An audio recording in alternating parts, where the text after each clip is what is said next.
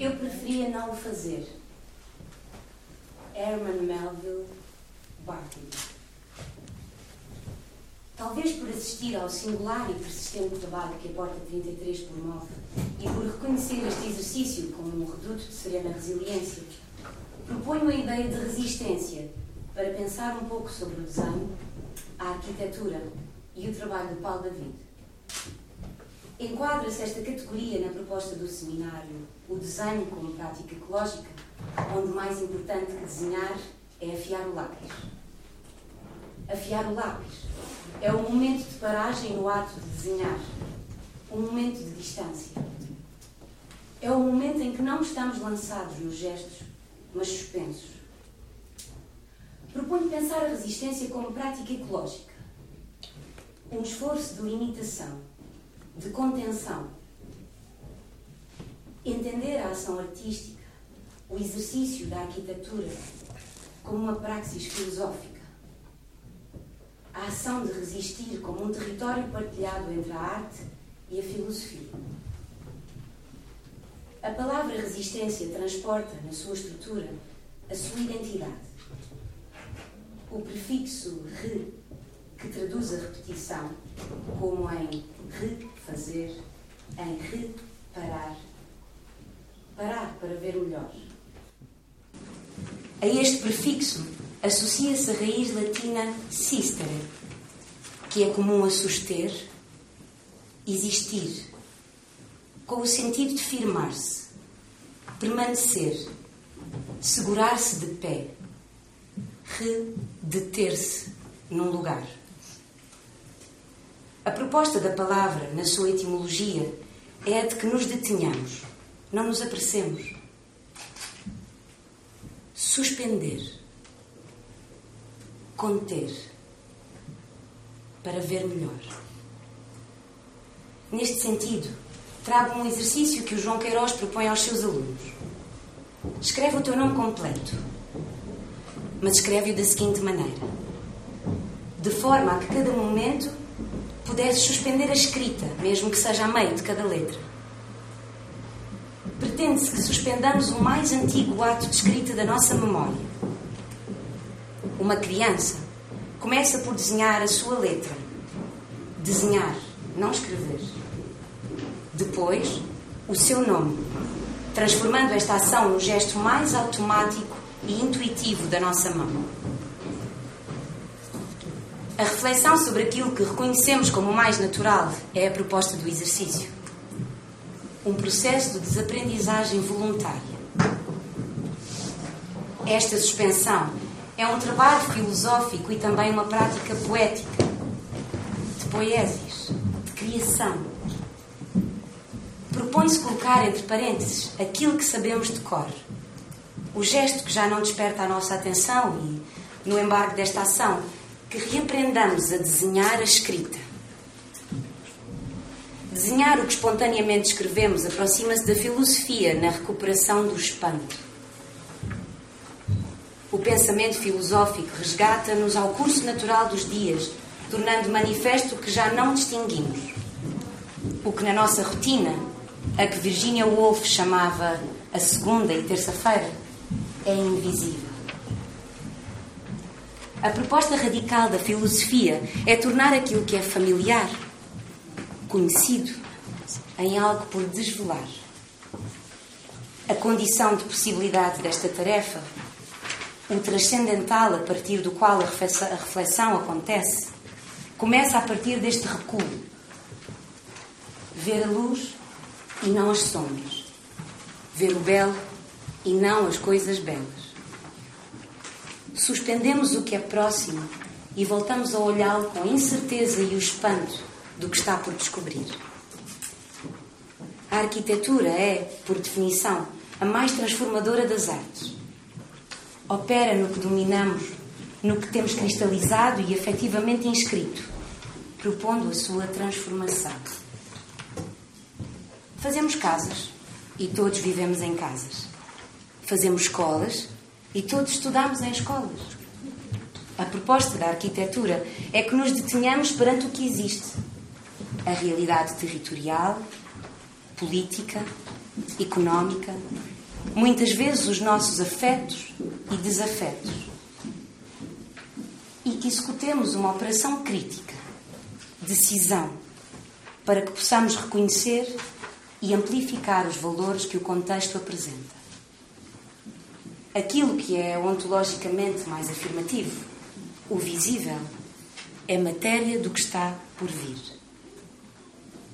A arquitetura opera na suspensão da consciência, na resistência ao que experimentamos, na ação crítica sobre o real e na proposta de algo que ainda não é, que ainda não existe. Propõe abrir uma fenda e revelar a ausência, uma fissura que anuncia o lugar oculto no interior do visível. O trabalho de Paulo David denuncia esta prática. A forma da presente exposição, a desmaterialização em três momentos, é metáfora disto. Na resistência progressiva ao gesto, mostra-se primeiro o arquivo, depois o gabinete da cidade, por fim, as paisagens sonoras. Suster e contemplar o registro, escolher um só projeto, finalizar na abstração sem forma. Uma tarefa de olhar, parar, reparar, resistir, a impor, a desenhar. Do mesmo modo, cada projeto expõe o esforço de revelar os vestígios do intangível, uma arqueologia de desvelamento. A plataforma para ver o mar, a matéria que refaz a forma escondida do território. A geometria que se adoça à orografia, a cor que absorve a luz, a procura de um lugar que se manifesta no gesto arquitetónico. Na arquitetura do Paulo David, a resistência é amplificada. Talvez porque a sua prática é exercida num contexto que lhe é próximo na Ilha da Madeira. E, no caso do gabinete da cidade, no Funchal.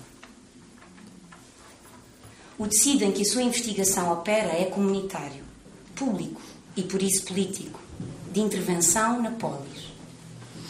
Em simultâneo, o arquiteto transporta consigo uma rede de afetos, um património da memória, uma história pessoal que o relaciona com o lugar. A tarefa da arquitetura começa com a suspensão diante desta teia coletiva e individual, ativando o que nela é operativo. No gabinete, a cidade próxima é a matéria. As suas transformações, a supressão de lugares, a erosão imposta pelo tempo são o contexto da investigação. E a poética, a pulsão que sobre esta matéria atua, é a de resistência. O trabalho do gabinete da cidade é uma tarefa de detenção voluntária, de atenção e de contenção.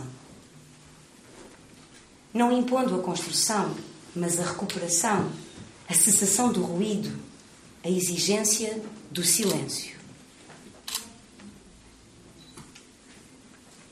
Revelar nexos ocultos, unir o que o tempo apartou.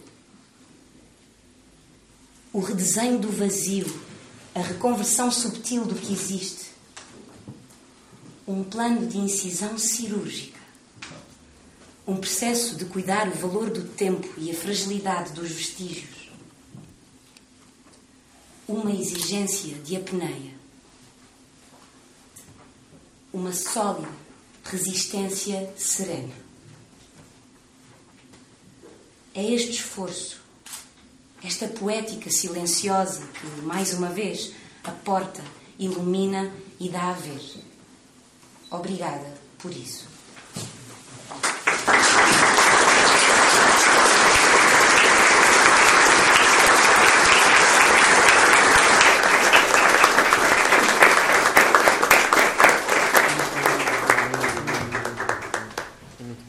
cabe-me a mim fazer uma pequena introdução da conversa que vamos ter o prazer de participar, orientada pelos nossos ilustres convidados e visitantes.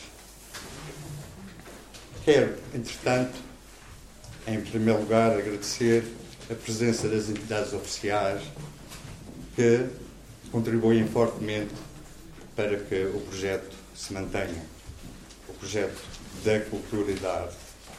Quero agradecer, eu não sei se vou cumprir os protocolos, peço imensa desculpa, mas quero agradecer a presença do Excelentíssimo Senhor, Juiz Conselheiro, Irineu Cabral Barreto, digníssimo representante da República da Região Autónoma da Madeira, a presença da Senhora Secretária Regional do Turismo e Cultura, doutora Paula Cavasso, a presença do Sr. Dr.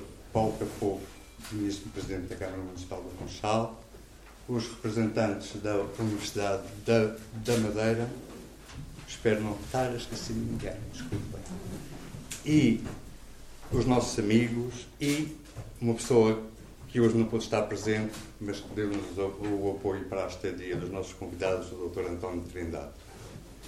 Agora, vou passar a apresentar muito rapidamente os nossos os, os participantes na conversa. Como sabem, o Paulo David nasceu no Funchal. Ele, é, portanto, é diplomado pela Faculdade de Arquitetura da Universidade Técnica de Lisboa, que, curiosamente, reúne o Ricardo Carvalho e o João Favilho como membros da mesma universidade. O Ricardo hoje é responsável do Departamento de Arquitetura. Uh, o Paulo David, como sabem, o, seu percurso é bastante conhecido. Uh, teve reconhecimento, felizmente, em vida de grandes prémios internacionais e muito, muito importantes. E, e o Paulo está aqui. O Paulo e a Fátima são das pessoas mais assíduas desde a abertura da porta. Uh, uh, e levou este tempo a trazer o Paulo, mas é, é, é, o tempo, é o tempo de amadurecimento também da nossa parte, de, de aprofundar ideias e, e, projetos. E depois, pelo, pelo lado, uh, tive a felicidade de, em privado, o Paulo mostrar-me os seus famosos imprescindíveis atlas para o conhecimento da cidade do Funchal e uh, a riqueza visual desse trabalho. Uh, senti que, acho que pela primeira vez, de uma maneira muito intensa, a forte ligação da arquitetura com as práticas mais relacionadas com a arte, ou seja, a pintura, a escultura e o desenho. E isso é uma curiosidade bastante, não é uma curiosidade, é um facto, no trabalho do Paulo David, estas maquetes que nos rodeiam, que, que são, que são lugares forma, são, uh, são palavras do Paulo, estou a roubar estas palavras do Paulo. Lugares forma como corpos perspéticos. Paulo está aqui a invocar já a visão e, e estabelece realmente o nosso ver como a relação que temos, temos que ter com o mundo. É esta, é esta qualidade no trabalho do Paulo que inequivocamente para nós fez-nos aproximar deste seminário que nós estamos a desenvolver desde setembro do ano passado, convocando muitos artistas em torno de, um, de, um, de uma frase de Manuel Zimbro, que foi muito próximo de nós, como sabem, infelizmente falecido, que é seminário intitulado Mais, afiar, mais importante que desenhar é afiar o lápis. Eu acho que não vou perder muito tempo. O João Favila não é madeirense, mas é quase como se fosse. Tem alguns projetos. Nasceste na Madeira, João? Mas fala Não, mas fala Madeira. Mas falas madeirense. Eu queria ser madeirense. Eu quero ser madeirense. Eu quero ser madeirense. Isso. Não o Ricardo, o Ricardo Carvalho também é arquiteto. Também quer ser madeirense. Também quer ser madeirense. E eu não faria. Uh, dirige o Centro de, de Arte Internacional José de Guimarães. Uh, que tem, e que tem a presença assídua também na porta. Desculpem, mas agora acho que a conversa é com eles. Muito obrigado. Então, ah, e desculpem só. E quero agradecer também à Catarina Claro, que leu o texto da Sofia Pinto Basto, que ela escreveu para esta, para esta exposição. E pronto, ainda me quero alongar mais. Uh, para além de dizer também, agradecer à equipe do Paulo David. Como sabem, o gabinete do Paulo David é, um, é uma escola também. São muitos, uh, se repararem, há uma lista lá embaixo dos colaboradores do Paulo nos últimos 15 anos. É uma lista extensa de jovens arquitetos de diversos países e tivemos a alegria de trabalhar com três jovens arquitetos que foram imprescindíveis na montagem desta exposição. Uh, os nomes deles, a Catarina Croft, que está alguns aí, lá, é, é Catarina que está ali, que é russa, que tem um nome, o segundo nome ainda consigo soltar, e o, o Celso Freitas, que está. Onde é que está o Celso? Estava aí o Celso. Estava aí. E o Luca, o italiano. E o Luca, que está em Itália. Paulo, agradeço muito. Obrigado. O teu esforço, a tua capacidade de dar. Obrigado.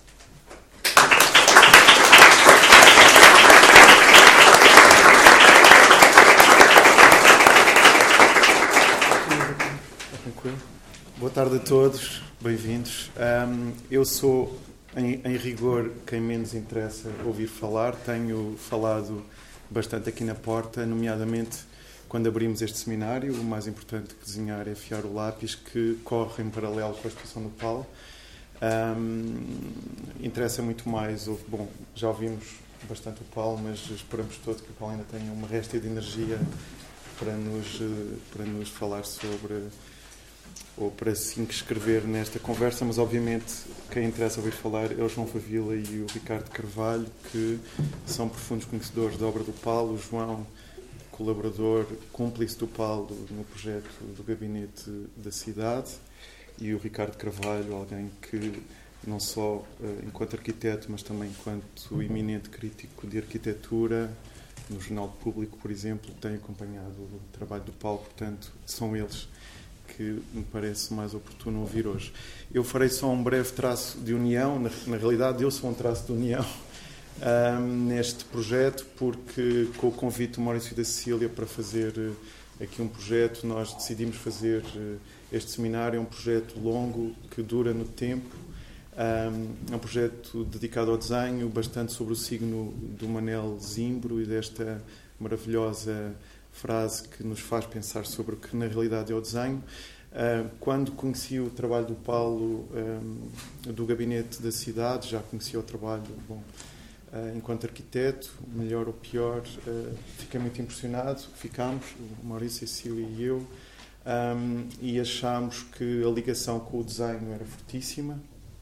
Uh, o trabalho do Paulo, como um trabalho de qualquer arquiteto, tem origem no desenho, talvez, mas aqui o desenho não somente entendido como traço, mas entendido, entendido também como abstração e como sopro Uh, eu, eu diria que o Paulo, mais do que um arquiteto, é quase um arqueólogo, um arqueólogo uh, do ar, quase, é? esta ligação entre uh, o, a terra, o chão e o céu é muito forte no Paulo e é sobretudo alguém que trabalha com o lugar.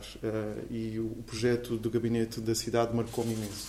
Marcou-me imenso como um projeto eminentemente de desenho, com um entendimento muito alargado do que o desenho pode fazer, o desenho mais como mais enquanto subtração do que adição. Bom, e isto, dizendo isto, dizer que a exposição, de que o Paulo já falou, mas em traços muito gerais, é uma exposição contínua, pensando no, no projeto do Herberto Helder, outro grande madeirense, o, outro misterioso madeirense, o poema contínuo. Pensámos esta expressão como algo que corre no tempo, uh, que tem uma resistência uh, ao, ao à velocidade, não é? Como o texto da Sofia o diz tão bem. Uh, e, e, e, a exposição terá vários momentos. Uh, houve, nós chamámos vários tempos. Não só tempos de apresentação, mas tempos também o, o passado, o presente e o futuro que se jogam aqui essa essa relação, uh, essa persistência do tempo, esse olhar para trás para projetar para a frente. O seminário tem o, o seminário pensa o desenho enquanto prática ecológica. Uh, seria um pouco fastidioso e chato explicar isso agora, mas enquanto prática muito económica, não é? Que, que dispensa verdadeiramente uma grande um grande conjunto de meios um, e que faz uma ligação direta entre o cérebro, entre a expressão e a mão. E, e, portanto, este seminário convoca um conjunto de pessoas ligadas a vários campos, ao campo da agricultura, ao campo da arquitetura, ao campo da biologia, ao campo da ecologia propriamente dito. Portanto, um pensamento da arte como ou, ou daquilo que vem antes da arte, da expressão artística, o desenho está muito tem muito essa dimensão uh, como campo mais alargado. A exposição abre uh, com esta montagem, é, é, é, eu diria, a transposição de um arquivo para o espaço expositivo. Não é somente uma transposição, há aqui um pensamento que o Paulo e a equipa do Paulo, Maurício e a Cília, pensaram como, como um todo. Um, e é muito forte porque há aqui uma suave transição entre um arquivo morto e um arquivo vivo, não é? A arquitetura tem esta melancolia, a melancolia do projeto. O projeto no início pode ser tudo, não é? Na verdade já é uma realização, mas depois, muitas vezes, no fim é um, é um desencanto, não é? Quando a obra não se faz. A obra do Paulo tem essa característica de uh, acrescentar retirando de uma certa forma. A integração no lugar é muito importante. A forma, o subtítulo desta é, é como as formas eh, pousam, não é? Há esta é uma, é uma arquitetura sismógrafo, não é que pensa o relevo e pensa a natureza do lugar com uma grande subtileza. E, portanto, bom, a exposição vai ter um, um, desenlace, vai ter uma continuidade, ela vai estar mesclada em diálogo com o seminário. O António Pop e a Joana Fervença, ali atrás, começam hoje a residência deles no espaço e farão o seminário deles, juntamente com Margarida Mendes, no sábado uh, que vem. Dito isto, eu uh, julgo que me calaria e passaria talvez a palavra ao João Favila, cúmplice de há muito tempo do Paulo e uma das pessoas que com ele uh, elaborou este, este projeto do gabinete da cidade. Talvez, não sei se achasses bem, falar, falar um, pouco, começando por aí, talvez. Do gabinete. Eu acho que vou começar pela exposição. Claro, claro, claro. Uh, basicamente, vou ainda não tinha visto a exposição e, e, conheço o Paulo há muito tempo. Aliás, é uma amizade que foi um pouco gerada pelo trabalho eh, que nós aconteceu começar mais ou menos ao mesmo tempo aqui na Madeira. E foi assim mais através das obras. E, e parece-me que há logo assim uma coisa muito importante que é. Eh, a experiência da arquitetura é muito uma coisa física e, e, que obriga a um certo silêncio. Para mim, sempre, sempre entendi assim. E, e basicamente, estas maquetes a mim falam-me imenso e, eh, e dizem-me imensa coisa. Mas eu gosto sempre de, de dizer às pessoas que a, a, arquitetura é uma espécie de arte inacabada e, para, e, e fecha-se só quando as pessoas vivem os espaços. E para tentar explicar isto, é, imaginemos aqui alguém a falar sobre, eh, a mostrar uma pauta de música e alguém a falar sobre música, mas ninguém ouve a música. Ou alguém a falar de uma receita e ninguém prova a sopa. uh, acho que a experiência da arquitetura é muito esse silêncio e é a experiência de, do espaço do vazio, é esta construção do vazio e da experiência desse vazio que se constrói a verdadeira experiência da arquitetura. E basicamente eh, esta, esta, esta exposição para mim é fascinante, mas muito angustiante ao mesmo tempo. Eh, basicamente, reconhecendo eu algumas obras do Paulo, que basicamente os madeirenses conhecem. Lembro, por exemplo, da Casa das Mudas. Quando fui à Casa das Mudas, fiquei completamente uh, extasiado. Basicamente, a, a, a, frase foi essa, pela delicadeza e pela relação que o edifício proporcionava às pessoas. Uh, e com com alguma com uma, alguma angústia, uh, sinto que uh, devia haver mais espaço para o Paulo.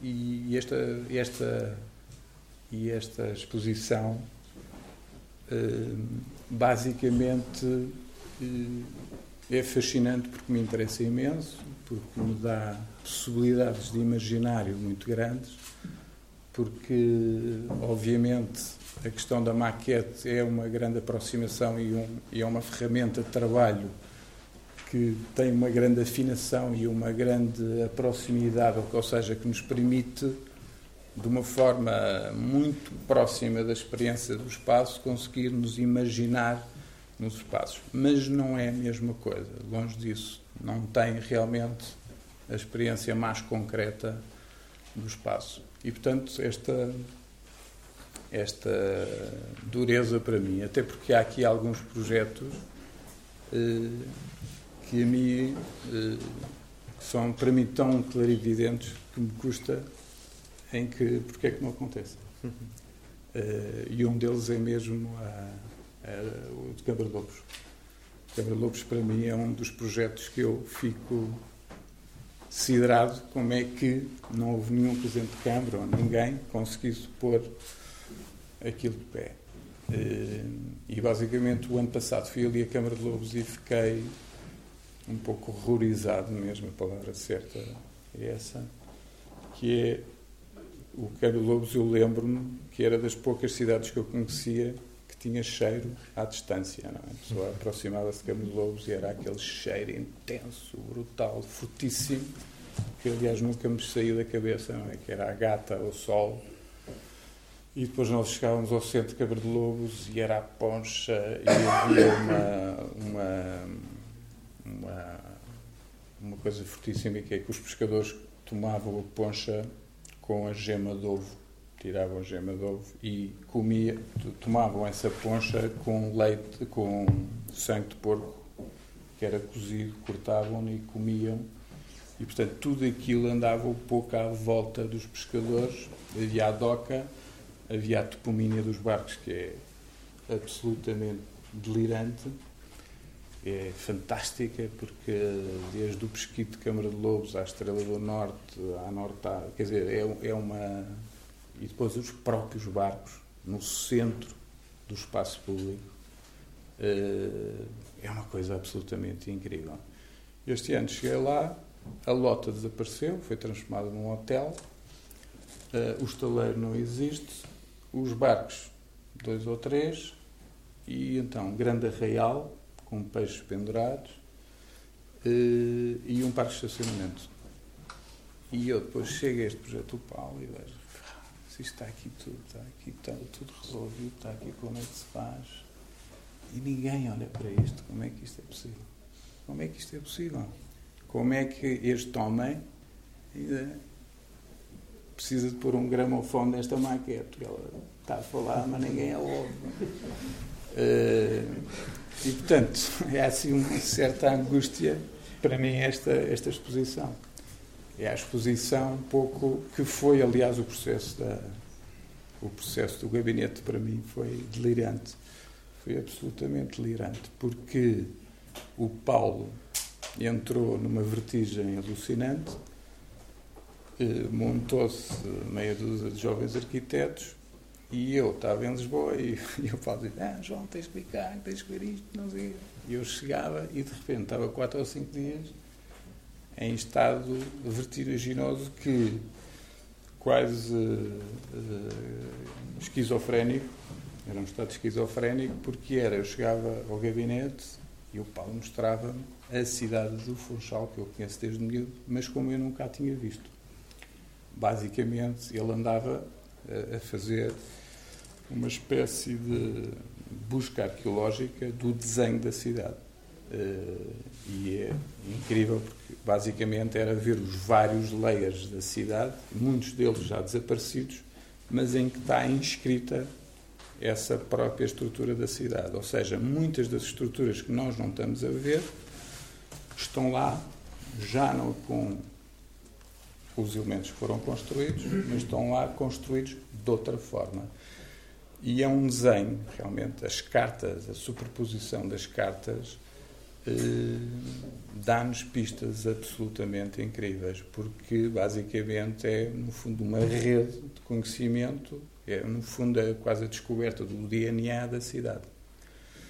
Eh, e é super empolgante, como devem calcular. Por exemplo, ver a carta. Porquê? Porque o Funchal é das cidades mais bonitas que há. E é realmente impressionante. Isso eu já sabia.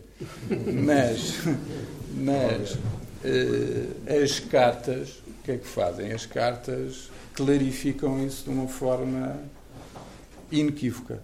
Portanto, como é que é estruturada as ribeiras, como é que se fazem as implantações, como é que se marcam os pontos de comieira, como é que se faz uh, o alçado da cidade, como é que não sei. Pronto, isto era a primeira parte quando eu chegava. Depois havia a segunda. A segunda eram as nossas visitas em campo. E eu ficava para morrer. Dizia assim, mas Paulo, como é que tu queres dar a volta a isto? Isto está tudo lixado. Pá. Este edifício aqui, estes caras não estão a perceber nada. E até fui, às vezes, fomos aqui várias vezes também com o Matos, que é assim uma pessoa também que é assim bastante crítica e analítica sobre estas coisas. E aquilo era, era, era esquizofrénico, porque entre o fascínio total e a depressão eh, total era para mim eh, absolutamente arrasador. Eu metia-me no avião e só dizia: Mas como é que o Paulo agora aguenta aqui sem fazer uma paragem? Porque era. E este foi realmente um processo que, no fim. Eh, apesar de tudo, hum, constata-se que é realmente possível, que é possível dar a volta e é possível transformar a cidade, porque a cidade tem realmente um grande, uma grande força. Eh, e basicamente o Funchal tem duas coisas absolutamente avassaladoras, que é um vulcão que nasce a 4 mil metros de profundidade gigante também do nada e que há uma ponta que fica fora d'água, que é a Madeira. Abaixo da Madeira está um vulcão gigante com 4 mil metros de profundidade. E, aliás, uma das coisas que eu fazia, e gosto muito do termo apneia, porque é assim uma coisa que eu sempre fiz quando chegava aqui à Madeira, e é uma coisa que me dá sempre um grande prazer, é chegar ao mar, nadar um pouco e dar um mergulho da apneia, porque é uma vertigem e eu lembro-me perfeitamente que um dia nas férias fazíamos sempre uns passeios de barco. E, e uma das minhas uh, uh, coisas prediletas era em mar alto pôr uma máscara e fazer um mergulho da peneia bem fundo. E é absolutamente vertiginoso. E portanto, essa, para mim, essa força absolutamente inquestionável e que tem muita né? telúrica, telúrica, exatamente, exatamente. Uh, e geológica e matérica, eu sinto imenso no trabalho do Paulo. Portanto, é aquela coisa que tem muito a ver com a arquitetura madeirense, porque a arquitetura madeirense está muito colocada uh, e o grande esforço da arquitetura está mais na domesticação de um território indomesticável quem vai ao Cabo Girão e o Cabo Girão fica para morrer. Uh, porque aquilo é do impensável. Quem vem do Alentejo ou vem não sei de onde, ali aquilo é. Ah, aquilo é mesmo. E eu acho que a arquitetura do Paulo uh, entende e monta uma estratégia de leitura do território que perante o gabinete foi muito essa montagem de uma rede, uma espécie de sistema de leitura e de cartografia e de que lhe dá depois bastante segurança na ação. E é por isso que a Casa dos Mudas é um projeto que já estava lá há mais de mil anos, nós é que não percebemos, mas quando chegamos lá ficamos naquele equívoco se isto é mesmo daqui, onde é que isto veio, não sei o quê. Portanto, ele desenha, é um pouco a frase do Cisa, que é desenhar a evidência, mas tem realmente muito esta carga da, do desenho de qualquer coisa que já está lá, só precisa de ser traduzida.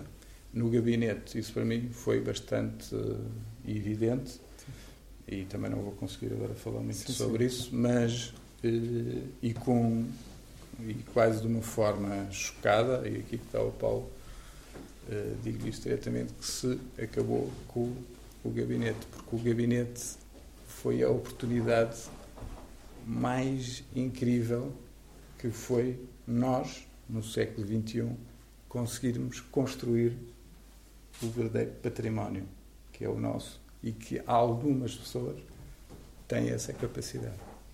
O, o gabinete a mim marcou muito, justamente pela articulação entre dizer, o gabinete que, embora foi montado pelo, pelo município, não é? Está num tempo de crise, não é? Num tempo de é verdadeiramente um gabinete de crise, não é? Um Como se chama? Um, é um exemplo, eu acho que é um exemplo maior e que pode ser exemplar não só aqui para o Funchal, como de facto é, mas para outros lugares. Eu não é? Numa altura, vejamos os incêndios na Califórnia, vejamos esta uma época de catástrofes sucessivas. E para acentuar isso, o que eu vejo é que hoje em dia as câmaras eh, para gerir as necessidades das cidades, para fazerem a gestão das cidades, eh, morrem no dia a dia, nas avaliações dos processos, nos pareceres, nos problemas jurídicos, no saneamento, isto que são coisas determinantes e são fundamentais.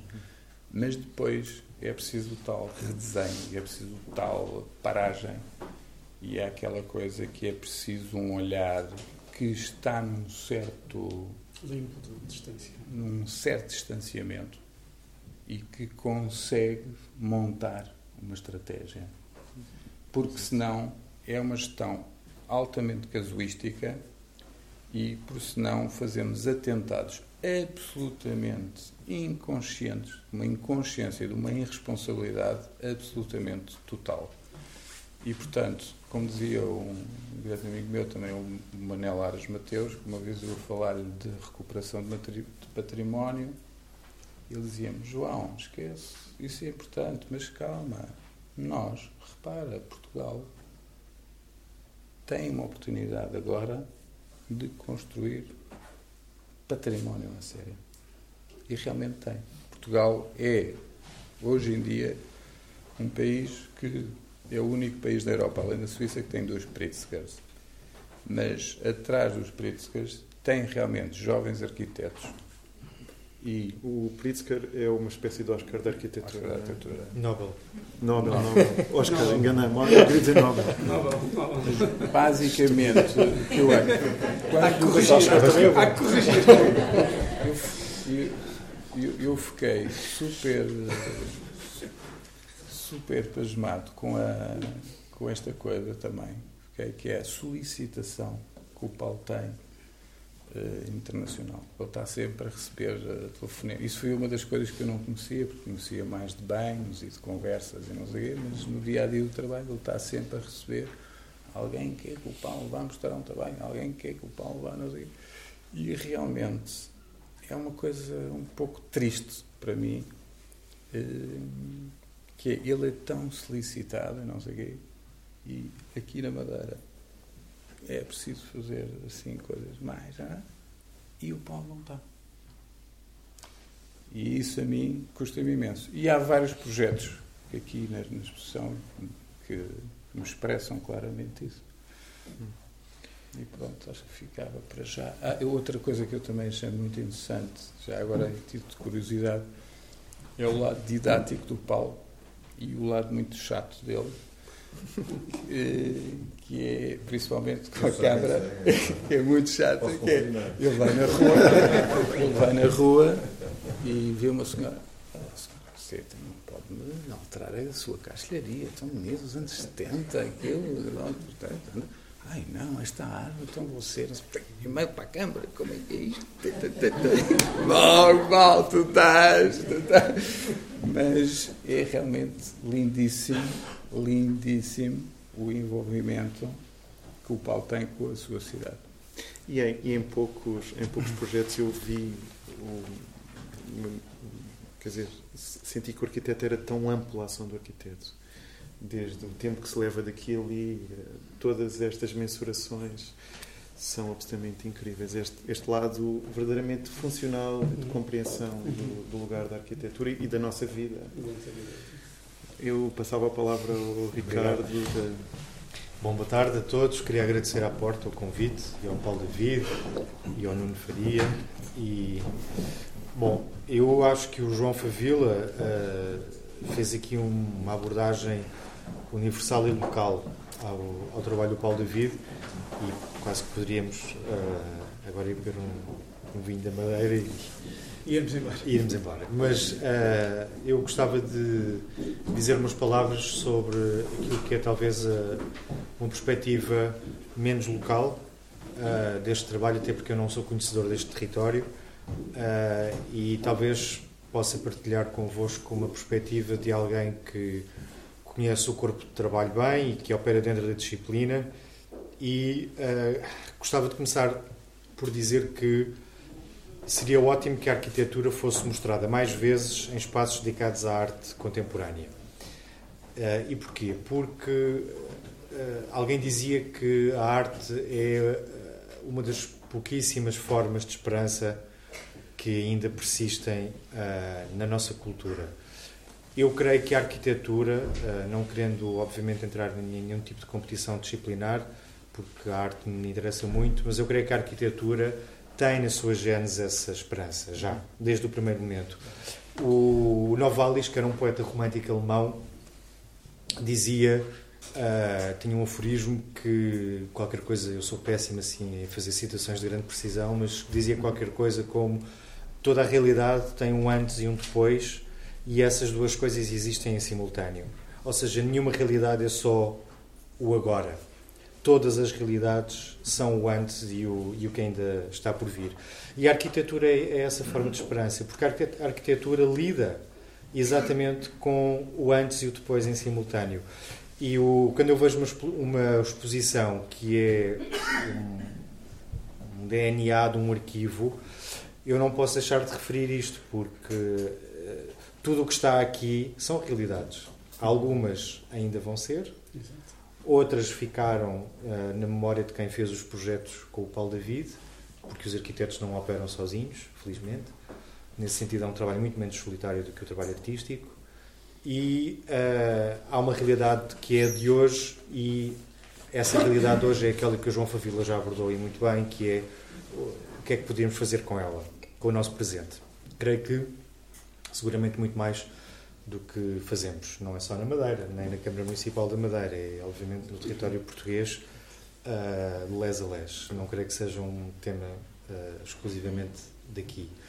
Agora, uh, eu creio que este corpo de trabalho tem, tem algumas características muito particulares. Eu gostava de vos contar uma experiência que tivemos juntos, nós os três, com mais três arquitetos, também por acaso nossos amigos, Houve uma exposição comissariada pelo arquiteto britânico uh, Jonathan Sargeson, de um ateliê que se chama Sargeson Bates, sediado em Londres.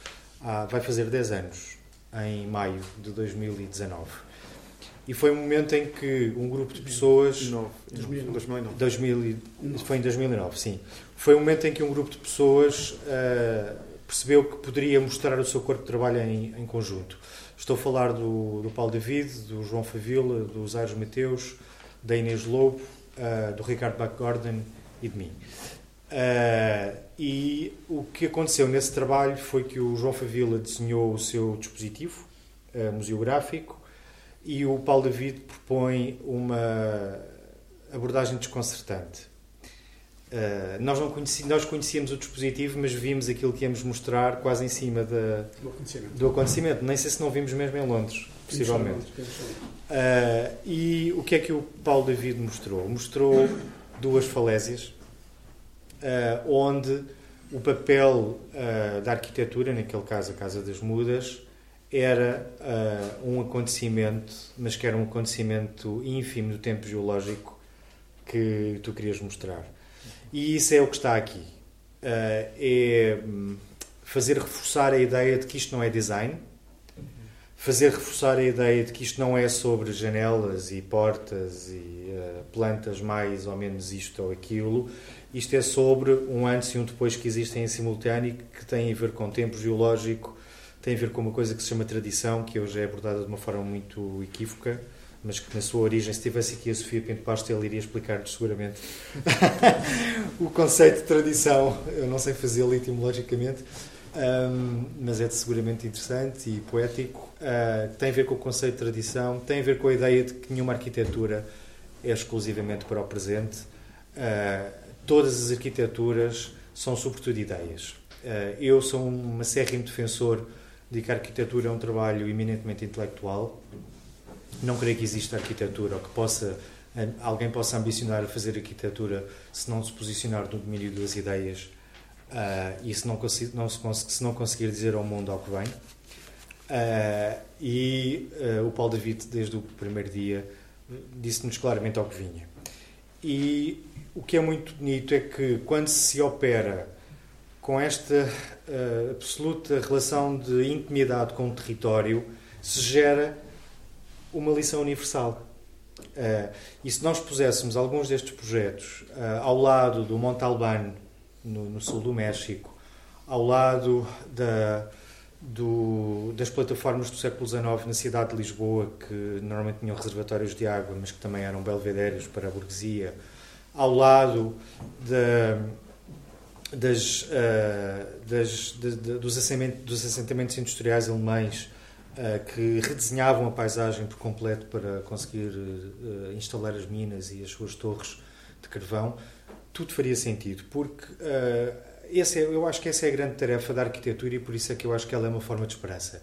É que se nós acreditamos que a arquitetura não, não é sobre design e sobre o bonito e o feio e as janelas e as portas e se é preto ou branco, ou se acreditarmos que ela é um lastro muito mais ambicioso de, do nosso papel como humanos num, num sistema muito mais complexo e se essa arquitetura puder, eh, como o João Favila já referiu, se essa arquitetura puder evidenciar aquilo que os lugares têm de melhor, então ela vai servir-nos para essa esperança. Se não, se for algo que é confundido com colonização, uh, assentamento de tijolos, cofragens de betão, uh, casteiras industriais em alumínio, uh, se for isso, não temos qualquer hipótese nem o trabalho do Paulo David poderá sequer contribuir uh, para esse debate, porque não é aí que eu vejo este corpo de trabalho. Pegando outra vez no João Favila, se a política ainda tiver alguma coisa para dizer, eu creio que a política em Portugal deveria uh, perceber melhor o que é que os pensadores, os arquitetos, os artistas estão a fazer, porque não são, normalmente não são passatempos aristocráticos uh, e elitistas de pessoas que se querem entreter. Penso que são formas muito generosas de pensar o que é que nós todos poderíamos ser de uma forma diferente. Eu não conheço bem o território da Madeira, cheguei ontem, mas quando aqui cheguei, lembrei-me de uma conversa que eu e o Paulo David tivemos há bastantes anos, ainda antes de 2009, nas Ilhas Galápagos, muito longe daqui, em que nós tínhamos feito uma, uma conferência juntos uh, e aproveitámos uns dias e fugimos e demos um salto uh, ao meio do Oceano Pacífico. Foi uma viagem absolutamente marcante para mim, creio que para o Paulo David também. Uh, estávamos acompanhados pelo Francisco Carlos Mateus, pelo João, João Belo Rodeia. João Belo Rodeia. Uh, e o Paulo dizia-me, uh, quando estávamos na, naquele território, que, que, é um território também cheio de lava e de muito dramático, não é? Onde o Darwin teve o clique para finalmente arriscar, ter a coragem, porque ele era um católico praticante e foi naquele território que ele percebeu que poderia contrariar a sua própria crença uhum. e revelar ao mundo a, teoria da evolução das espécies, porque havia este confronto entre crença religiosa e pensamento científico. Uh, foi aí, nas Galápagos, que ele percebeu que era inevitável, que tinha que o fazer, mas nós percebemos uma coisa mais tímida, não percebemos assim uma coisa tão. nós não percebemos assim nada tão importante para a civilização, mas percebemos que uh, uh, os arquitetos, quando atuam com esta ambição de que eu falei. Eu sei que isto é um bocadinho pretencioso, mas eu acho que temos que ter ambição uh, no que quer que seja que uh, queremos fazer. Quando atuam com alguma ambição, percebemos que uh, naquele território rapidamente reconhecemos coisas e o Paulo foi aquele que reconheceu mais. Porquê? Porque o tempo geológico tinha muito a ver com aquilo que tu conhecias muito bem e começou a falar-nos do, do que é que era, parecia um cientista, o que é que eram aquelas pedras negras, o, da expressão vulcânica, a relação entre plantas e, e os pavimentos. Uh, e, curiosamente, também naquele território, o assentamento humano é o pior. Não é? Uh, também precisava de um gabinete da cidade. Uh, bastante atuante.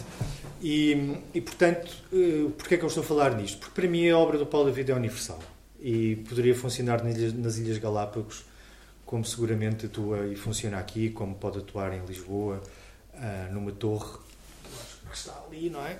A Torre das Picôs, que por acaso uh, foi feita por outros arquitetos, mas poderia ter sido este uh, ou este. Também estava no concurso. E, e, é assim que eu vejo a arquitetura e talvez terminasse por aqui e pudéssemos abrir isto a uma conversa mais abrangente. Eu vejo a arquitetura como uma forma de esperança, mas também a vejo como uma prática absolutamente definida nos seus campos disciplinares. Só, só a vejo uh, com um sentido de radicalidade, e agora acabo aqui porque radicalidade, muitas pessoas não sabem, na sua, na sua origem etimológica, quer dizer próximo da raiz. Uh, aquilo que está próximo da origem. E é aqui que eu vejo o Paulo David, que é, é um arquiteto radical. Completamente. Bom,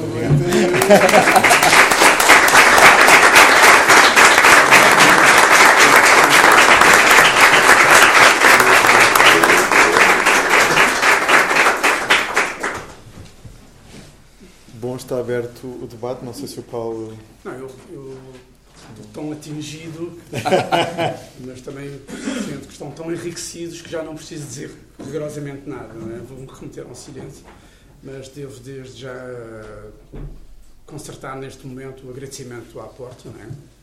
Eh, na realidade, eu visito a Porta há cerca de 30 anos. Não é? é uma espécie de imã nesta cidade, o grande desta, cultural desta cidade, eh, com uma tem uma linhagem de visitantes inacreditáveis. Pode assistir aqui os nomes mais sonantes uh, da, nossa produção da arte uh, portuguesa, pensadores portugueses. Portanto, a porta era, estava louco para desmontar as dobradiças desta porta e poder entrar francamente, né? E faço este grande imã que este, que este lugar pertence e foi uma, uma experiência, um convite irrecusável da parte da Cecília e do Maurício, são duas figuras também, figuras de resistência, como diz o texto da Sofia. Portanto, resta muito o, agradecimento, eh, participar nesta escavação da, da, porta, que está a escavar há 30 anos este, este, este território de, do, do, pensamento, e, e, e, estar aqui com amigos e pessoas que eu estimo, que sou fã, do Ricardo, do João e do Nuno Faria há muito tempo, tenho partido esta, portanto sou muito suspeito, porque além de, de reconhecer o trabalho deles, uh, tenho um grau de amizade bastante uh, forte. Portanto, agradecer também à minha equipa, que, que teve uma forma. E a equipa aqui é longa, não sou eu que montou, que foi. eu dizia que eram. No fim do dia chamava sempre os 4x4, que eram, subiam e faziam coisas inacreditáveis, não é? uh, impressionante. Uh, e, mas todos os, os, meus colaboradores que participaram comigo ao, ao, longo deste tempo, portanto, este é o trabalho deles, não é? O Ricardo dizia muito bem, este não é um trabalho, a arquitetura não é um trabalho só de uma pessoa só, é um trabalho de, de uma complexidade de, de, de, muita gente. Portanto, este trabalho é, é, é, também fruto desse debate, dessa discussão e dessa exigência das pessoas que me acompanharam uh, ao longo deste tempo.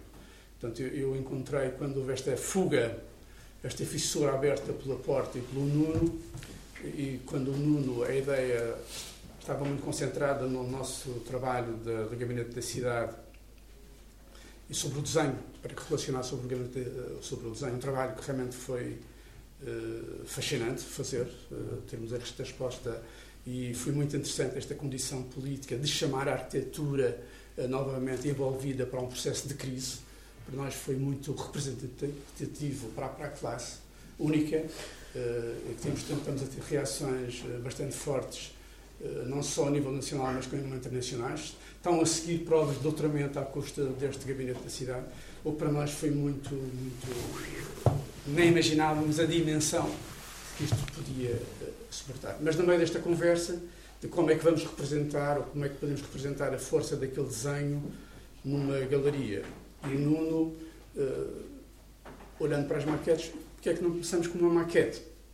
O Marquês-me disponível com uma condição de alagar a porta com imensas maquetes, com um arquivo, uh, das quais estou em conflito na sua conservação, mas parece que é um ponto que os arquitetos estão todos a sofrer, para os que têm cabelos brancos começam a ter problemas com o seu arquivo. Uh, portanto, já não estou sozinho, portanto, já não está mal aí. E, portanto, queria agradecer esta oportunidade, esta, esta desmontagem de, de, da questão do arquivo, que é uma acumulação, uma acumulação de trabalho de muita gente, uh, mas que aqui ganhou um caráter impuro, uh, impuro porque não sofreu numa ordem de organização, de, de arquivista, organizado numa geografia ou numa cronologia. Ela desmaterializa-se e, e, e ajusta-se, não é? A este espaço e vai, no fundo, um pouco como eu gosto um pouco de fazer, tateando, tateando os lugares e, e, inscrevendo a sua continuidade ou, ou, ou pura e simplesmente ausentando-se dela própria. Não é?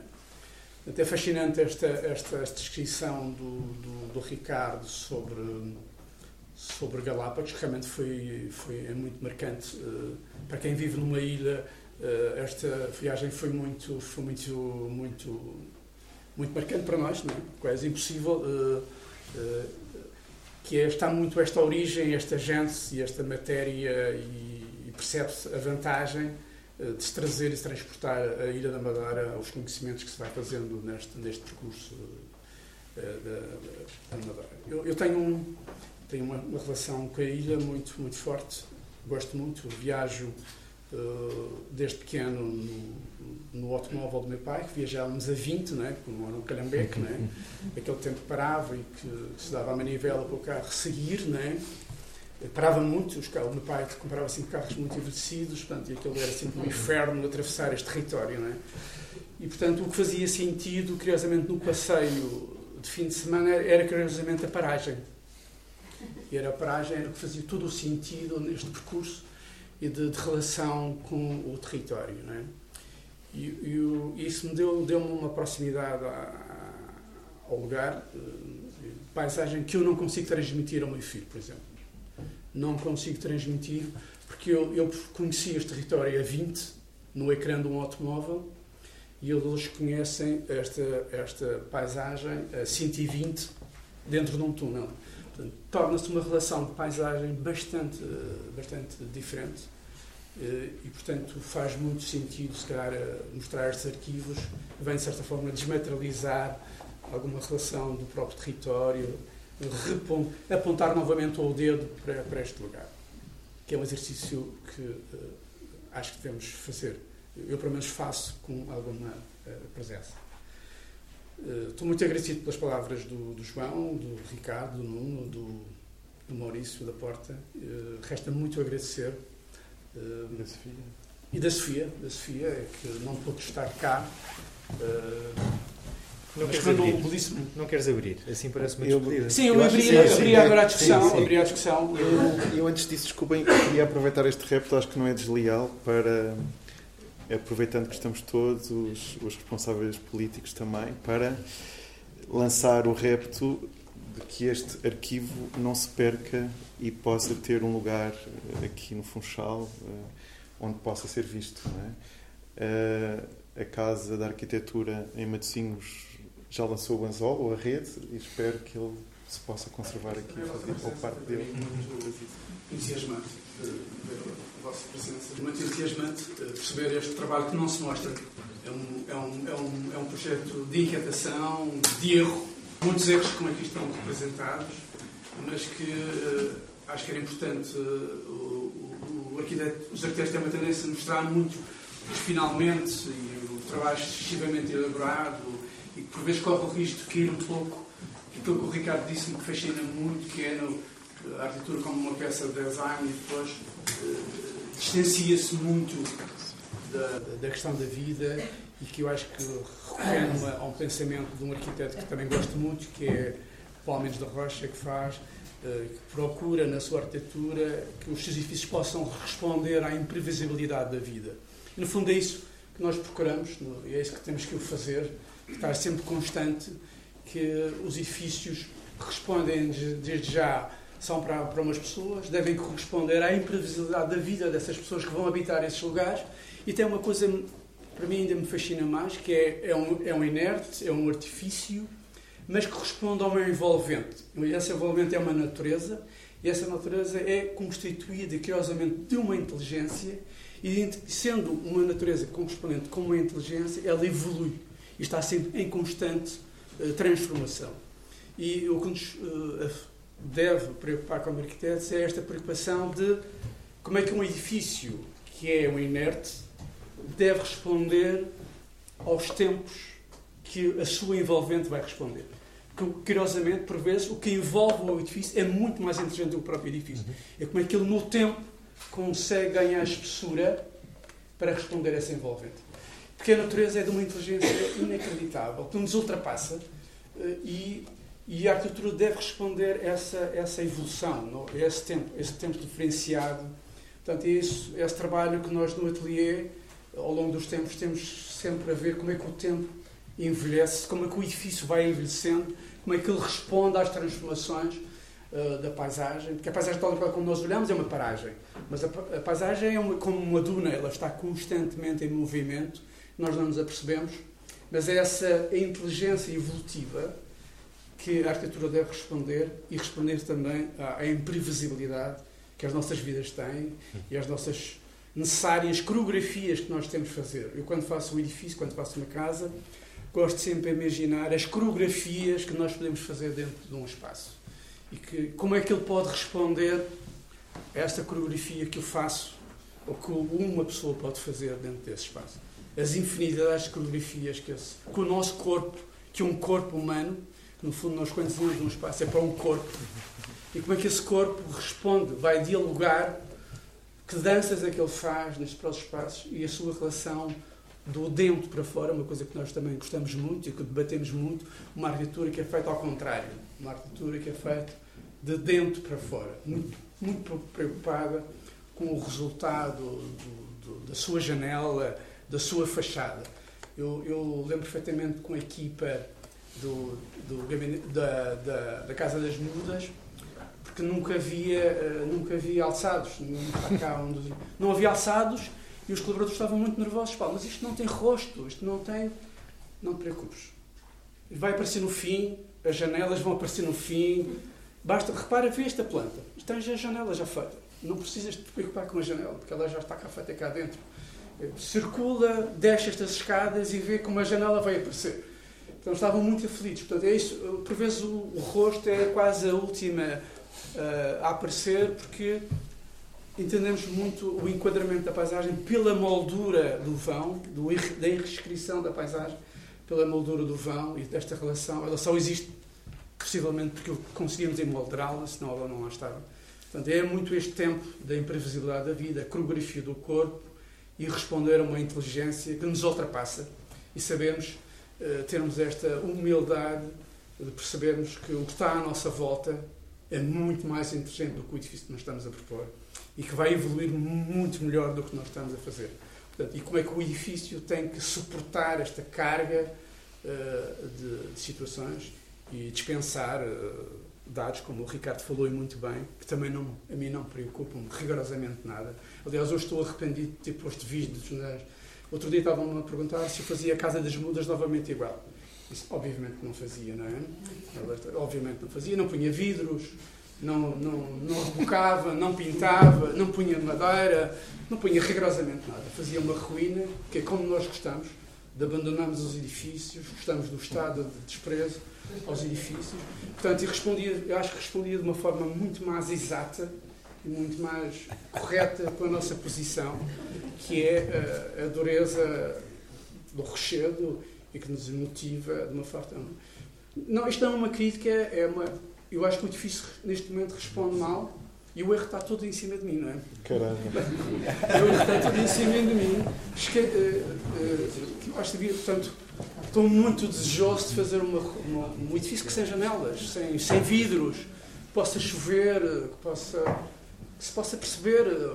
Nós, eu estava a dizer um pouco, nós estamos tão, tão, tão climatizados, tão, tão, entramos num Uber para o aeroporto e tem ar, pergunta, a primeira pergunta que o Uber nos faz é quer ar-condicionado mais alto, mais baixo?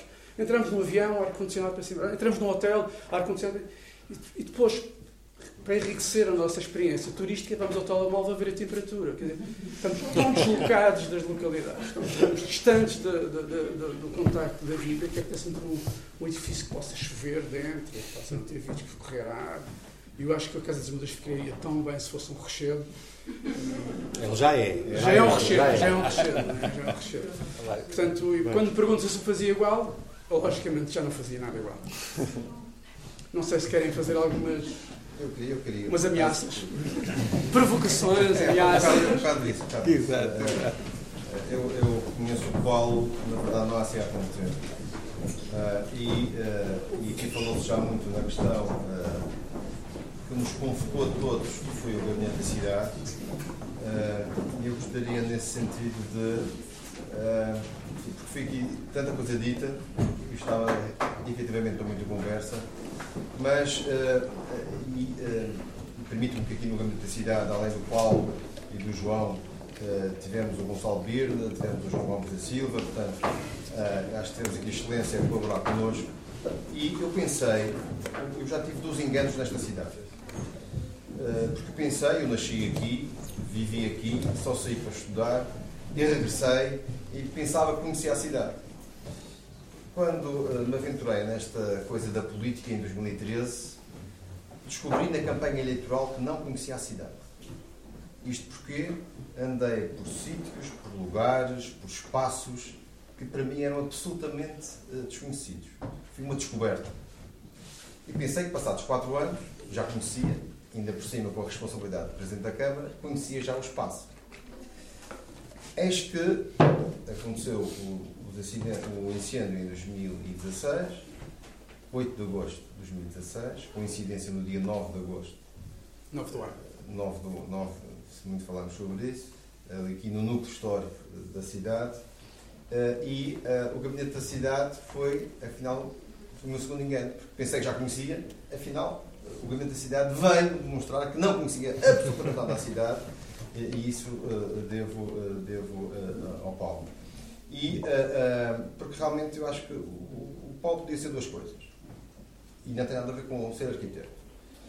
Podia ser um poeta. Eu acho que ele tem muita poesia naquilo que ele faz, naquilo que ele diz, mas também podia ser um arqueólogo, efetivamente. E o Gabinete da Cidade é esse exemplo. As camadas do tempo, ele escava o território e nós conseguimos, neste trabalho extraordinário que foi feito e realizado no da Cidade, ver perfeitamente essas camadas. E, uh, e o, a ocorrência que foi uh, o 9 de agosto, foi isso que foi marcante aqui na cidade. Uh, o Paulo disse muito bem, o território, a cidade não ardeu em 2016. A cidade ardeu há 30 anos atrás. O ensino aconteceu há 30 anos atrás. Uhum. Foi visível em 2016, mas na verdade tudo aquilo que levou uh, ao incêndio já é há muito tempo. e o desalento, o desalento da cidade. Uh, e fui pegando nesse desalento que nós, obviamente, quisemos ir à esperança. A arquitetura enquanto esperança, ou a arte, mas aqui, neste caso a, arquitetura enquanto esperança, foi precisamente agarrar esta oportunidade porque, e tentar, numa doença, porque era visível, e ainda é visível, a doença na cidade, tentar a cura, e a cura foi, primeiro, o diagnóstico. O diagnóstico foi feito uh, pelo Gabinete da Cidade, o que significa que temos ainda aqui um longo caminho a percorrer, mas uh, foi fundamental. E não devia ser necessário uma emergência para levar a ação. Mas foi isso que aconteceu. Porque, dizia o João Família bem, enfim, nós habitualmente no nosso dia a dia estamos submersos uh, num amontoado de coisas importantes, mas que depois uh, nos retiram a capacidade eh, de pensar. E cada vez pensamos menos. E, e este é uh, o prazo do, do, pedido de licenciamento na Câmara, é um, um, embargo, é uma obra ilegal, é, um, enfim, é uma série de coisas e toda a gente quer para ontem.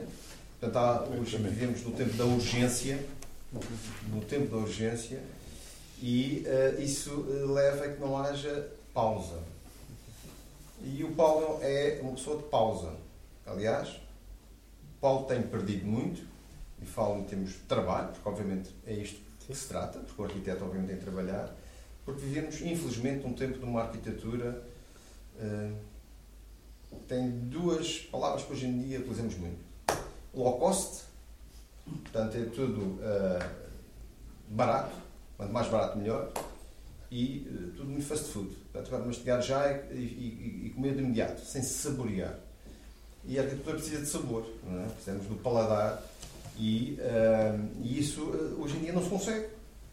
Os grandes investidores, que enfim, nem vou falar da parte pública, falamos aqui já de Câmara de Lobos, mas, mas isto é, é, contagiante desde o privado até o público. Do, do, público, porque os políticos precisam ganhar eleições e, portanto, o mandato é curto e, portanto, tem que se fazer obra já e, portanto, não há tempo a pensar. E o privado, porque quer rentabilizar mais rápido aquilo que é o investimento e da melhor forma. e, e isto, este, este, este, este fast food que vivemos, eh, não há uma pausa para pensar, para refletir para a qualidade. Depois isto implica qualidade. E, uh, e isto, enfim, e a arquitetura precisa, e os arquitetos precisam de, de, pausas, mas também o território precisa de pausa, principalmente este nosso território. Quero dizer que não conhece este território, mas basta olhar, olhá-lo, sim, sim, claro. basta olhá-lo. Uh, nós temos um, um território com uma demasiada pressão.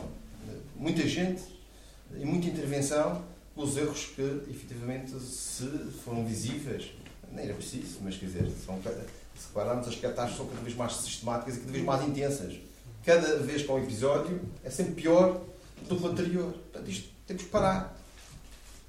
E eu acho que aqui a pausa e a paragem é essencial e foi isso que tentamos fazer no Gabinete da Cidade, repensando a cidade, conhecendo a cidade uh, e a partir daqui podermos construir alguma coisa. Porque o nosso espaço, eh, falávamos aqui na construção eh, dos espaços eh, do vazio, mas este espaço não é vazio. E aqui o desafio é este, porque já nós não temos espaço vazio. Se calhar vamos ter que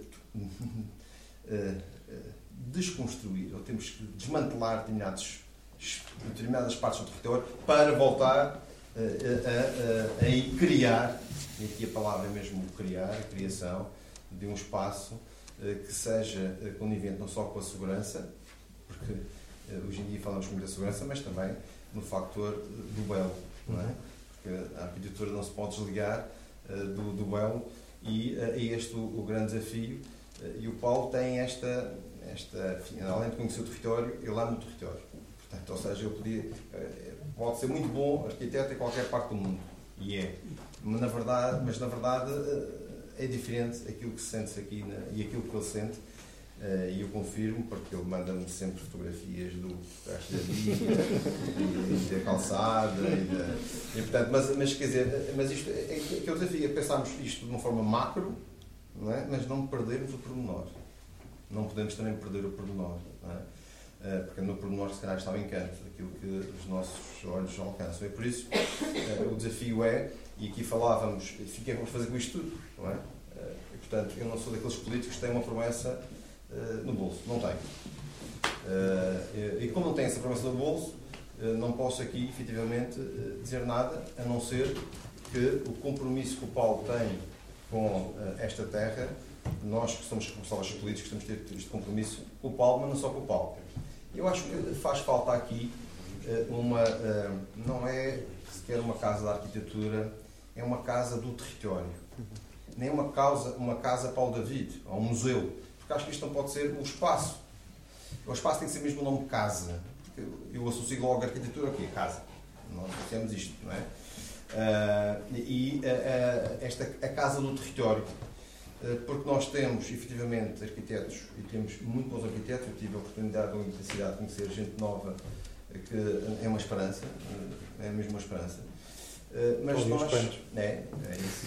Mas é esta casa do território, porque nós temos eh, os poios, nós temos as latadas, nós tós as levadas.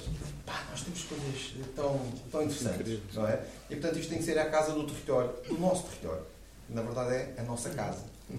Este espaço tem que ser, a meu ver, um, não um museu, mas um laboratório, uma escola, eh, porque isto é aprendizagem, eh, mas não é aprendizagem só para ver, eh, é uma aprendizagem para fazer. Eh, E esta casa, esta nossa casa, eh, que podia ser assim batizada, a Casa do Território, eh, com o contributo de Paulo David, mas de tantos outros, eh, acho que seria, eh, se calhar, a melhor homenagem que podíamos fazer àqueles que durante anos e anos eh, construíram este território do nada. E, enfim, o desafio está aceito, vamos todos, porque a responsabilidade é de todos pensar em alguma solução para a nossa casa. Bravo.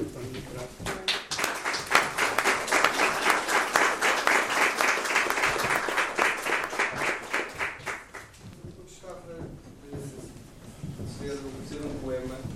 Falaram, falaram da poesia e quando o Paulo David falou na, na Casa da- das Lutas, Casa da- Casa das Lutas, quando falavas na colina, e eu, eh, eu entendi que, pronto, eh, gostava mesmo de dizer o poema, porque é um poema do Herberto Helder, que é o- é o primeiro poema que eu memorizei. E, e de repente eu cheguei até à Madeira, a primeira vez que estive na Madeira, e eu memorizei este poema com 20 e poucos anos. E eu gostei muito da conversa, e ontem vimos a exposição, cheguei com a Joana, e ela depois disse-me, ela disse-me agora, diz o poema, e realmente eu acho que é, é o poema dos arquitetos. É o, e o poema diz assim: Falemos de casas, do sagaz exercício de um poder tão firme e silencioso como só houve no tempo mais antigo. Estes são os arquitetos, aqueles que vão morrer, sorrindo, com a ironia e doçura no fundo de um alto segredo que os restitui à lama. De doces mãos irreprimíveis, sobre os meses, sonhando nas últimas chuvas, as casas encontram o seu inocente jeito de durar contra a boca subtil, rodeada em cima pela treva das palavras. Digamos que descobrimos amoras, a corrente oculta do gosto, o entusiasmo do mundo. Descobrimos corpos de gente que se protege e sorve, e o silêncio admirável das fontes. Pensamentos nas pedras de alguma coisa celeste, como foi exemplar. Digamos que dormimos nas casas e vemos as musas, um pouco inclinadas para nós, como estreitas e erguidas flores tenebrosas, e temos memória e absorvente melancolia, e atenção às portas sobre a extinção dos dias altos. Estas são as casas, e se vamos morrer nós mesmos, espantamos-nos um pouco e muito com tais arquitetos que só viram as torrentes infindáveis das rosas, ou as águas permanentes, ou um sinal de eternidade espalhado pelos corações rápidos. Fizeram estas casas, que fizeram estes arquitetos destas casas, eles vagabundearam pelos muitos sentidos dos meses, dizendo aqui fica uma casa, aqui outra, aqui outra, para que se faça uma ordem, uma duração, uma beleza contra a força divina. Alguém viera do mar, alguém viera do mar, e aqui acho que já não me recordo.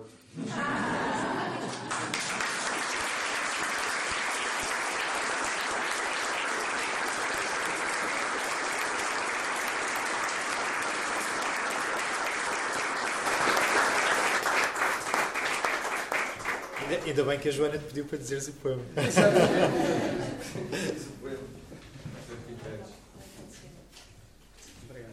Foi o, o, o poema que o Delfim Sardo utilizou na, na segunda Trienal de Arquitetura, que se Exatamente. chamava Falamos de Casas. É porque o Delfim, eh, quando inaugurou a Trienal, leu, leu o poema também. É um poema muito fácil. Eu penso que desta sala deve ser a pessoa que conhece o Paulo há mais anos. Exatamente. Desde Desde pequeno. E acho que desde pequeno sempre foste muito determinado. Daí a minha razão por estar aqui hoje, o respeito que tenho por ti. Tenho de ir embora. Beijinhos. Tu és o máximo. Parabéns a todos. Obrigado.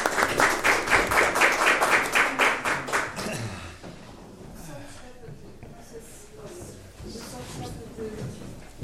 Eu, eu não sou arquiteta, não percebo nada de arquitetura, eh, não sei mesmo absolutamente nada. Eh, mas eh, tem alguma capacidade deslumbrante que, que, de alguma maneira, eh, me dá o atingimento de falar. e, e, e porque, porque gosto sempre de tentar perceber uh, uh, como é que nasce o ato da criação uh, e depois de vos ouvir falar dessa dialética que eu achei tão interessante do, olhar primeiro o espaço e depois fazer esse intercâmbio entre o espaço e o interior e, e essa, essa dialética do exterior para o interior, do interior para o exterior. Eu estava aqui a pensar como é que um arquiteto lida com a, com a catástrofe. Como é que ele cria? Como é que ele cria quando tem que eh, começar a reconstruir partindo da catástrofe? Uma bela pergunta. Uma bela pergunta. Ah, é, eu, eu gosto imenso de responder a essa pergunta. Vou ser altamente incorreto. Obrigado. Mas os políticos já saíram. Já saíram todos. Uh, a catástrofe é a maior oportunidade da arquitetura. É a maior, não há maior oportunidade da arquitetura, para a arquitetura do que a catástrofe. Obviamente, a sua condição trágica, uh, claro que nos posiciona uh, em face de uma coisa que não é boa, mas se pensarmos na, nas cidades. Sim, eu, eu, eu ia começar pela Baixa Pombalina o que seria de Lisboa sem essa catástrofe e, e, o quão bem foi compreendida a oportunidade. Por, neste caso, por três arquitetos com formação militar e um ministro do rei com uma altíssima ambição de ficar na história. Mas há imensas, imensas uh, uh, catástrofes que geraram uh, melhores condições de vida, que eu acho que é isso que também historicamente depois nos faz querer saber como é que aconteceu e porque é que aconteceu. E para os arquitetos sempre foi uma oportunidade uh, maravilhosa. E eu diria que não há mesmo história da arquitetura sem as catástrofes. Normalmente são essas que implicam o salto quântico que é uma Eu diria que, não sei, o ato criativo parece-me sempre doloroso, mas, uh, mas eu acho que quando falamos de cidade e, portanto, é uma obra coletiva, uh, é muito bonito pensarmos que houve gerações que viram a sua uh, condição de vida ser completamente reinventada. E isso, no caso da Baixa Pombalina, foi muito interessante, porque as pessoas tiveram que sair, a propriedade foi redesenhada, o cadastro foi redesenhado Portanto, houve pessoas que ficaram com mais metros quadrados, outras com menos metros quadrados. Foi tudo negociado e, portanto, é uma operação que transcende muito a arquitetura. É uma operação política e, obviamente, também de um exercício do poder. Depois, como a arquitetura compreende isso, é que é muito bonito. E naquele momento foi a primeira vez em que se tornou claro que a arquitetura deveria ser não sobre a exceção, mas sobre a continuidade, daí a repetição. A infraestrutura, sobretudo as infraestruturas de esgotos, uh, e a estrutura teve que ser reinventada, portanto é uma maravilha. Uh, se não fosse tão mal dizer, eu acho que seria maravilhoso termos uma, uma oportunidade. E escreve-se escreve não só Lisboa, mas escreve-se Berlim e outras cidades. Sim que são reescritas a partir da, da catástrofe. É? Da guerra, por exemplo. Guerra. Eu acho que a história do, do homem, a história da arquitetura, dá sempre uh, muito ligada à, à, construção, mas também está muito ligada à destruição, não é? Muito. Uh, e a destruição é tão importante na nossa ação como a própria construção. Uh, logicamente temos uma atitude ecológica que não provocamos a, a destruição por, por, decisão política ou por decisão pessoal, mas o que se coloca aqui perante a catástrofe é, possivelmente, não sei se é isso bem que queria, que era a questão do grau zero em que nós somos confrontados perante um lugar. Não é? Uh, a, criação, a catástrofe cria um grau zero e, e, como é que o arquiteto se inscreve perante esse, esse grau zero? Uh, de, de, há uma série de decisões que se eliminam, não é? Uh, a grande discussão de, de, Berlim foi a questão da, da, da memória. eh, com, com a guerra e com a cidade toda destruída, eh, a questão da memória foi, foi um tema que teve sempre em, em debate. Havia autores que defendiam a questão da, da memória seletiva, de repor determinados edifícios com, com essa, essa configuração formal. Fazia falta à memória da, da própria. Para entender o renascer da cidade ou distanciar-se propriamente dela e criar uma oportunidade, como disse o Ricardo muito bem, para reescrever uh, novos valores. E os dois campos ideológicos tomaram uh, claro. posições distintas. Bastante, é? distintas. É interessante isso também. Mais complexa quando a arquitetura é a própria catástrofe. Isso é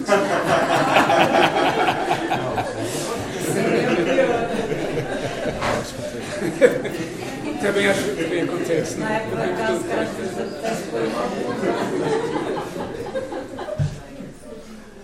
Estás a pensar em quê?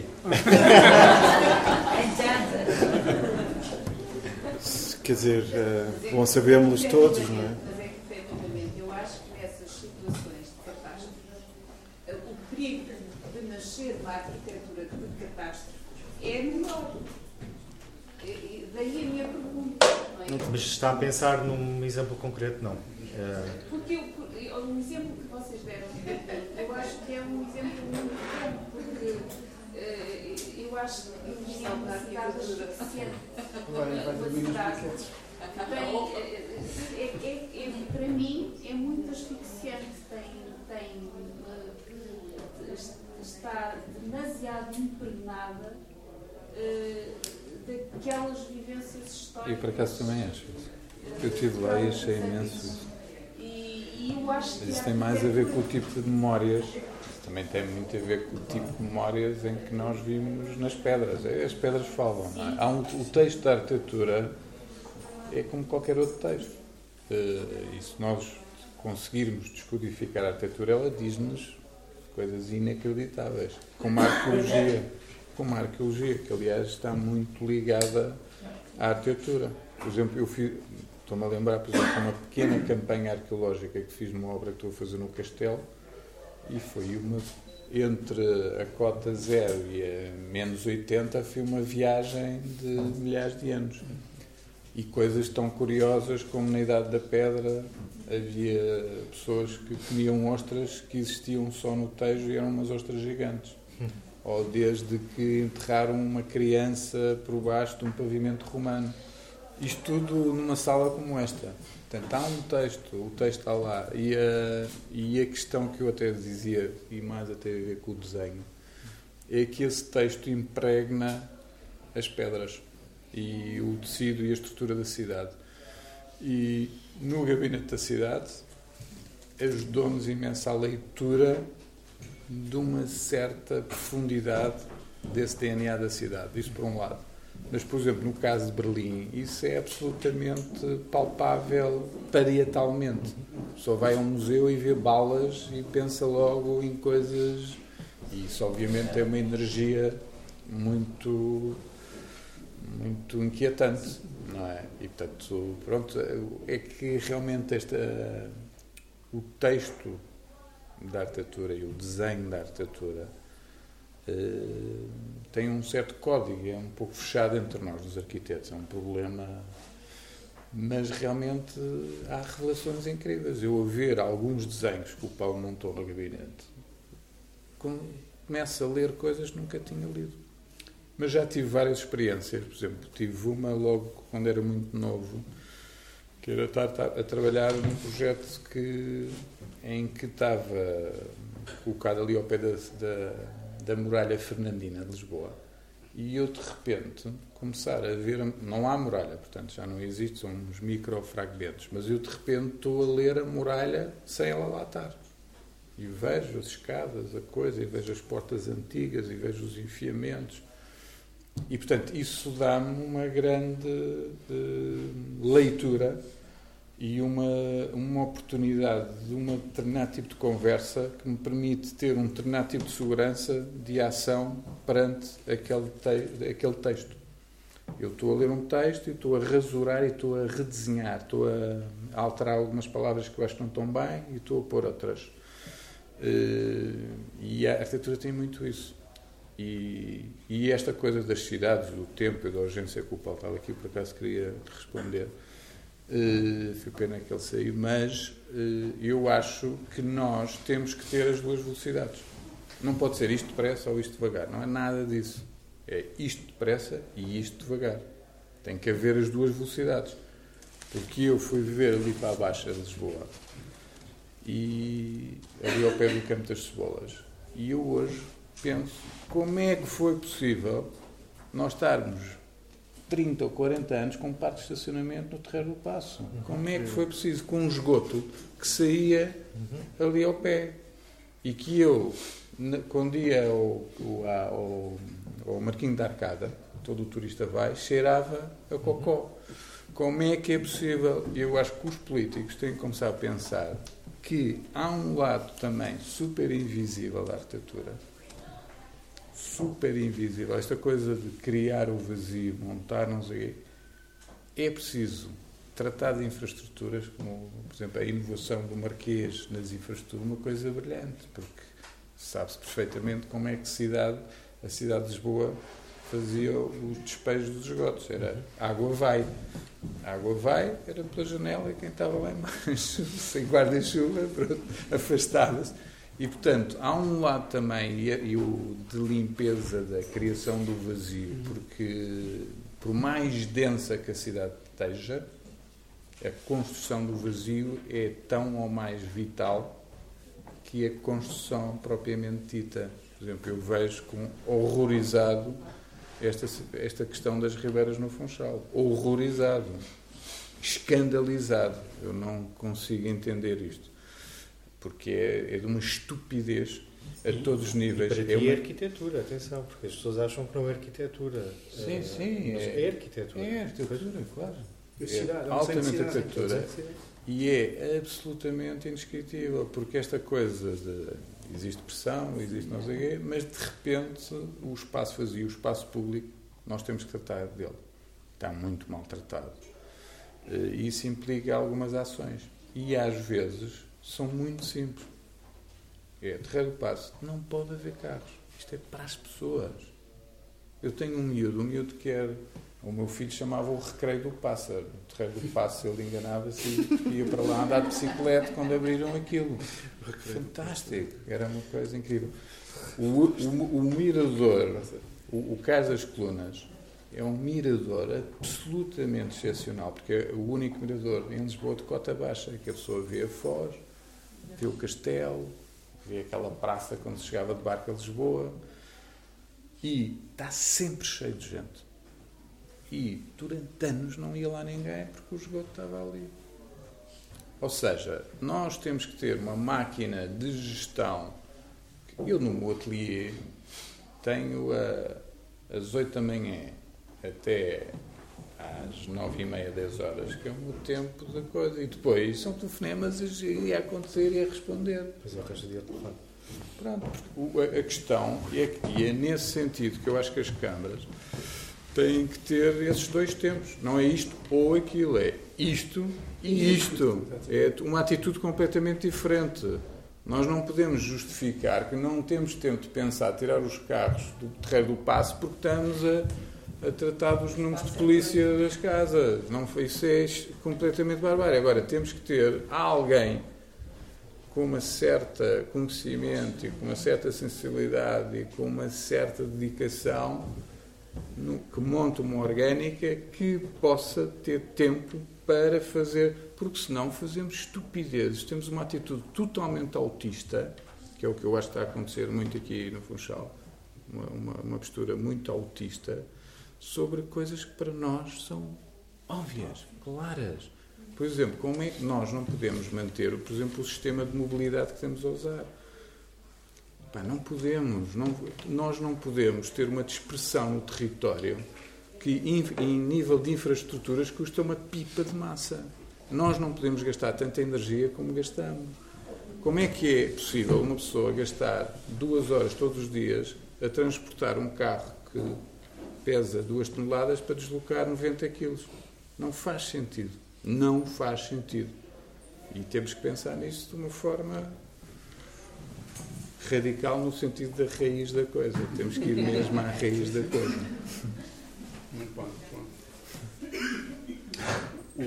Desse ponto de vista, o projeto do gabinete é tão radical que assustou completamente, presumo eu que sou de fora, não é que vim só ver o futebol, eh, que assustou completamente os políticos, não é? É um, é um projeto muito radical de facto, pode mudar completamente a cidade. Espero que hoje fico, espero que seja mesmo que isso seja possível implantar. Isso, isso somos todos nós, não é? Somos... Mas no tempo, no tempo da cidade passou um segundo, ou seja, Pois. eh, hoje eh, há essa melancolia, mas se calhar amanhã esse documento, suponho que Pode será ser produzido em retomado, documento, será retomado, ou seja, também É aí, isso, é isso, também é aí É falamos de um tempo mais Claro, eh, claro, claro. Constrói também um documento. Um documento, não é? Certo. E Até porque eu vejo muito esta ação de, de alguns eh, temas mais dali. E aí é realmente preciso de alguma vontade política de, em vez de construir mais. Uma mudança de paradigma, não é? É, limpar. Porque repara, a dispersão da cidade, o custo dessa dispersão, nós temos que um pouco voltar a uma certa aproximação, uma certa intensidade. Mas houve, uma apresentação pública, ou não? Eh, houve pouca. Houve assim algumas conversas, mas não houve assim. Não houve uma. Mas basicamente o que eu sinto é que é preciso muito limpar, por exemplo, uma, uma, das, uma das coisas mais. Só para dar um exemplo. Uma das coisas que para mim se tornou ent- evidente é este desenho que está aqui na sala, que é um desenho que o Paulo fez, que é uma espécie de mão eh, em um, convite. convite. Eh, sim. E basicamente, e depois nós estávamos numa conversa e o Paulo dizia: "Ah, Isto, a cidade é como uma mão, está assim num centro muito denso, depois sobe, não é? Eh, e, já- e realmente a, a cidade está toda desenhada à água e agora é, nós temos essa aproximação por, eh, por trás, porque vimos de carro e não sei o quê. E vir de carro para a Madeira, assim, num dia, num dia, luz do dia, quando entramos na cidade é que percebemos ali um momento em que se percebe uma, uma, uma ausência de leitura da coisa. E realmente é preciso, por exemplo, uma das coisas que a Madeira sempre teve e que eu acho que era, era super era muito importante recuperar que é a Madeira tem uma tensão muito grande ainda esse vulcão gigante que vem dos 4 mil metros de profundidade e que está um bocadinho acima da cota do mar por um lado e outro lado numa certa tensão com este ambiente que é uma espécie de paraíso vegetal que se instala aqui porque há muita umidade porque há não sei quê.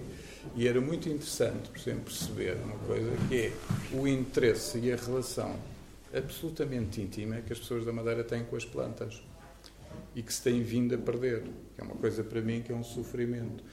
Porque desde a casa mais popular à casa mais senhorial, se quisermos, o jardim, e até pela influência inglesa, por, por várias influências, pela questão das espécies, pelo sítio em que é, nós, por exemplo, tínhamos uma leitura panorâmica da cidade em que líamos completamente a estrutura. Por exemplo, as ribeiras líamos claramente causa do arvoredo e do arejamento que dava qualidade espacial, disso era absolutamente única.